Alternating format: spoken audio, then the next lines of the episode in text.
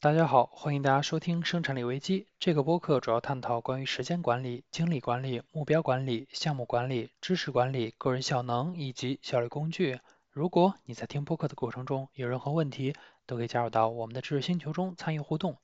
知识星球链接可以在每一期的 show notes 中看到。今天呢，我们来聊一个话题。呃，那么这个话题的起因呢，是前两天我的姐姐给我打电话，那么她想要逃离北京。那么我就说，呃，你当然可以逃离北京，这是你自己的选择。但是呢，我希望你在逃离之前呢，你要明白，你无论是离开也好，是留下也罢，这都并不重要。重要的是你要明白你为什么离开。北京哪里你觉得不好，所以你不愿意留在那里？又哪里好，当初你会留在那里？当你搞清楚了这些事情以后，那么你到下一个地方的时候，你才不会迷茫，你才知道你自己真正想要的是什么，想要追求的是什么。那么从这一块呢，就引申到了今天的话题，我们其实可以逆向的思考我们的生活。那么说起逆向呢，我们印象可能大家印象最深的，那么一定是查理芒格的那句：如果我知道我会死在那里，那我就再也不会去到那里。那么这句话呢，我们听起来会觉得。呃，很奇葩，但是呢，确实道理也很浅显。如果你知道一个事情一定会死，啊，就是一个事情一定会导致你会死，那很简单，你只要不去做，那你就能够活下来了。那么与之类似的呢，是我之前呢曾经不记得我曾经看的哪一本书了，它里面是这样说的，那是一本教画画的书，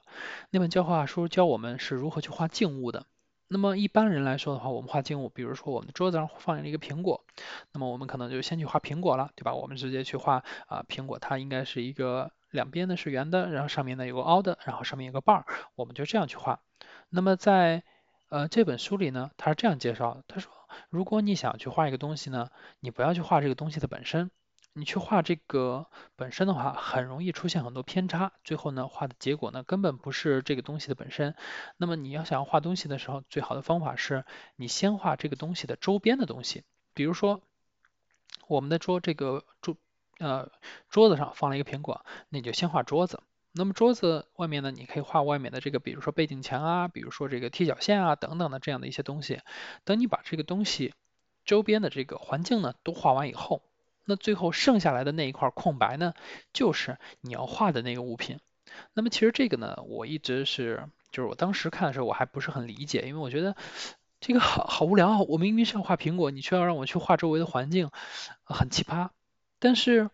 嗯，到了现在呢，我就觉得哦，这这样其实也有意义，因为其实当我们去太过于专注这个东西的本身的时候，我们可能反而去没有了能力去分析这个东西到底是不是这样，或者说它东西到底是是不是什么，啊，到底是不是我们所想要的那个样子？因为我们的目光的集中呢，会让它失去了它本来的样子。那么所以呢，我们画画的时候，我们可以先画环境，再画这个物体的本身，最后剩下就是物体本身。那么再延伸下去呢，就是说我们做事儿的时候呢，我们可以去使用逆向思维。那么逆向思维就是说，我们在去有些时候我们去解决一些问题的时候，正面的时候呢，可能不是很好使，就很麻烦。那么呢，我们可以绕过去，我们从背后来看，那么或许呢，这件事儿呢，相对来说就会简单很多。那么举个例子。我们在工作当中呢，我们经常会有很多呃，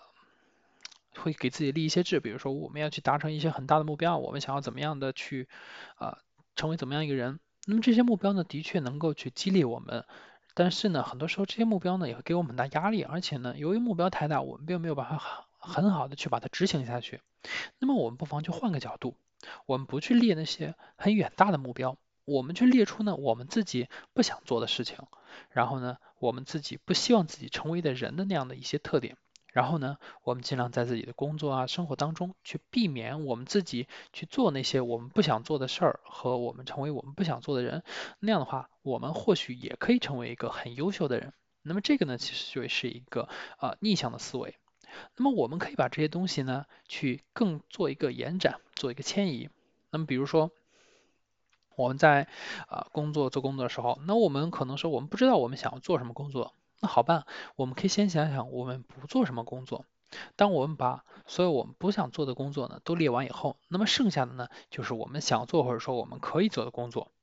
那么同样的，我们再做一个迁移，我们将这个东西呢应用到我们的生活中，比如说，那么我们作为直男，我们如何选衣服呢？也很简单，你可以排除掉什么红配绿呀，一些很经典的、很奇葩的一些配色。那么你把这些呃很奇葩的配色、很奇葩的搭配，比如说像我这种胖子呢，就不适合穿一个横的条纹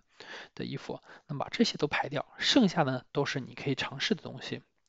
以及比如说我们去中午我们想要吃饭的时候，我们说我们去选吃的时候，那也很简单，你把所有不能吃的或者说你不喜欢吃的都排掉，剩下呢你都可以去试一试。对吧？那么这个其实也是一个相对一个逆向的。我们正向的话，我就是说我们去想，我们去挑。但是你正向去挑的时候，其实还是挺难的，因为有太多的东西让你去挑，或者说，呃，你很多时候挺难选择的。那么如果你逆向来说的话，你只要把你不想要或者说你不喜欢的东西排掉，那么剩下的其实选随便选哪个都一样，不并不重要，对吧？那么说起这个呢，讲到这里我就想起来一句很经典的话，他说：“你把所有的不可能都排除掉以后。”那么剩下的最后一个，即使它再不合理，那它也是最后的那个可能性。